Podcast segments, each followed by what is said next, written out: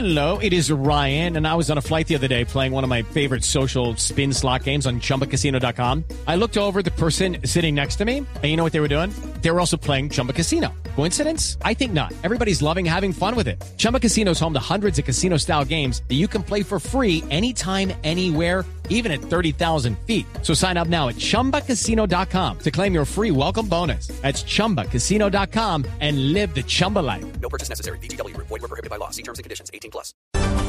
Dos de la tarde, 31 minutos. Estas son las noticias más importantes hasta ahora en Blue Radio. El ex jefe paramilitar alias Don Berna aseguró que el general en retiro Mauricio Santoyo fue clave para desviar la investigación por el asesinato del humorista Jaime Garzón. María Camila Orozco.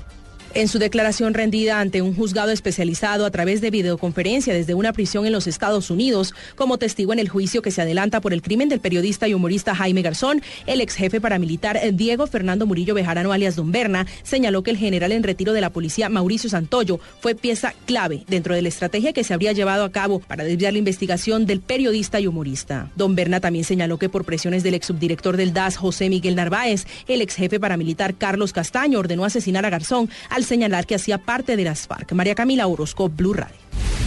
Un plantón se adelantó en el frente de la sede de la Procuraduría General en Bogotá en rechazo a la investigación que anunció el Ministerio Público en contra del senador del Polo Democrático Iván Cepeda. Allí estuvo María Camila Correa. Defensores de derechos humanos, militantes del Polo Democrático, de la Unión Patriótica y demás ciudadanos están pidiendo que la Procuraduría respete los derechos del senador Iván Cepeda, representante a la Cámara del Polo Democrático, Alirio Uribe. Y esto es totalmente un montaje, es arbitrario. Esperamos entonces que el procurador escuche la voz de los electores y que cese la arbitrariedad y que no se pretenda callar al senador Iván Cepeda. Soraya Gutiérrez, abogada defensora de derechos humanos. Diciendo que si queremos avanzar en la paz, si queremos realmente construir ese país en paz, en una paz estable y duradera, es necesario que se respete y haya garantías para la posición política en Colombia. Alrededor de 300 personas participaron en este plantón donde aseguran que hay una persecución por parte de la Procuraduría. María Camila Correa, Blue Radio. La Procuraduría General teme que se presenten alteraciones de orden público en las elecciones de este domingo por cuenta de la cancelación de cédulas por presuntos casos de transhumancia. Silvia Patiño. Hola, buenas tardes. María Eugenia Carreño, procuradora delegada para asuntos electorales, advirtió que se estaría violando el derecho de ejercer el voto a miles de colombianos a los que les fue anulada la inscripción de su cédula. Advirtió además que la Procuraduría tiene información de que se podrían presentar hechos de violencia por esta causa el próximo domingo. Desafortunadamente en algunas partes del país hay amenazas hasta de orden público de algunas personas que consideran cercenado su derecho a elegir y ser elegido la ciudadanía la mayor prudencia, la mayor calma, pero eso sí, que ejerzan el derecho al voto. La procuradora Carreño advirtió que después del 25 de octubre se presentará una avalancha de denuncias de los ciudadanos a quienes les fue anulado por error la inscripción de la cédula y no pudieron trasladarse a los sitios donde la tenían antes inscrita para votar. Silvia Patiño, Blue Radio. La renovada refinería de Cartagena, que fue reabierta hoy, aportará el próximo año un flujo de recursos para Colombia superior a los 1.500 millones de dólares. Julián Calderón.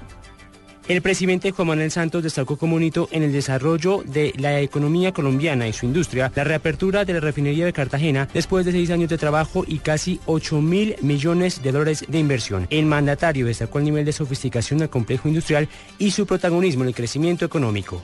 Se calcula que el impacto de esta refinería, solamente esta refinería, en el crecimiento, en el PIB nacional, puede llegar a 1%. 1% adicional. De acuerdo con el Ministerio de Hacienda, la reapertura de este complejo aportará 2,7% al crecimiento de la industria manufacturera en el cuarto trimestre de 2015, por lo que su efecto positivo afectaría el crecimiento de este año en buena forma. La entrada en operación de la refinería implicará un flujo de dólares hacia Colombia superior a 1.500 millones al año. Julián Calderón, Blue Radio. Un reconocido disjockey colombiano fue detenido en Italia tras ser señalado por la policía de ser parte de la banda de los Mellos que delinquía en San Andrés. Daniela Morales. Alias Fexter, así era conocido el colombiano buscado en Italia por los delitos de homicidio agravado, porte ilegal de armas y tráfico de estupefacientes. Este hombre ya había cometido delitos en la isla de San Andrés y Providencia y según el jefe de investigación de la Interpol en la Dijín, Juan Carlos Gómez, salió huyendo al país europeo. Este señor Fexter fue entre el 2010 y el 2013 muy activo criminalmente en la isla de San Andrés, de donde es oriundo. Allá estuvo vinculado inicialmente con una organización narcotraficante conocida como los Mellos de Casandra y posteriormente esa organización hizo algunas alianzas con la banda criminal Los Rastrojos, lo que lo llevó a él a ser parte de la red sicarial de esa organización. En Italia este hombre también era considerado peligroso, por esto las autoridades decidieron abrir una investigación alterna a la de Colombia. Daniela Morales, Blue Radio. Seis estudiantes de la Universidad de Antioquia denunciaron amenazas de muerte en su contra. Lina María Zapata. Las amenazas llegaron mediante un correo electrónico a seis integrantes del Consejo Estudiantil de la Facultad de Odontología, mensaje que no aparece firmado. Alexander Rúa, vocero de los estudiantes en paro, explicó que lo más grave es que el rector de la Universidad de Antioquia, Mauricio Alviar, ha estado ausente del país sin ponerse al frente de lo que viene ocurriendo. Se ratifica el tema del paro indefinido por parte de los estudiantes en medio de unas amenazas que les llegaron a los correos a, los integrantes del CEFO, que viene a ser el Consejo de la Facultad de Odontología, donde los amenazan de muerte. Directivas de la Universidad de Antioquia confirmaron que el caso ya fue puesto en conocimiento de las autoridades. En Medellín, Lina María Zapata, Blue Radio.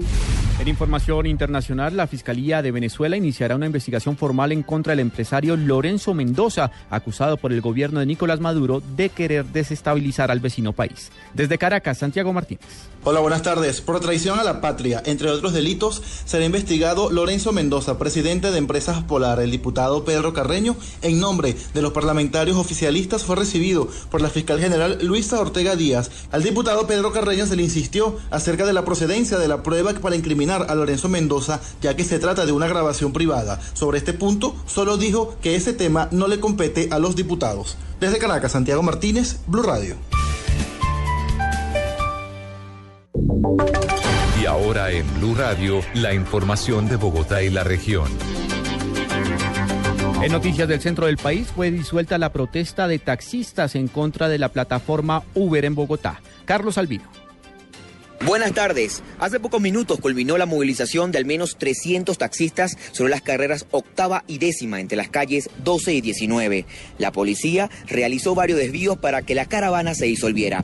Por ahora, el gremio de taxistas esperaría hasta el próximo martes cuando se realizaría una asamblea general para definir nueva agenda de movilizaciones.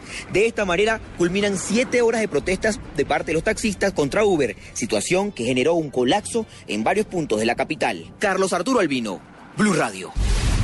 Un hombre asesinó a una joven de 23 años de edad de tres puñaladas en el barrio Venecia, en el sur de Bogotá. Nos amplía la información Daniela Morales.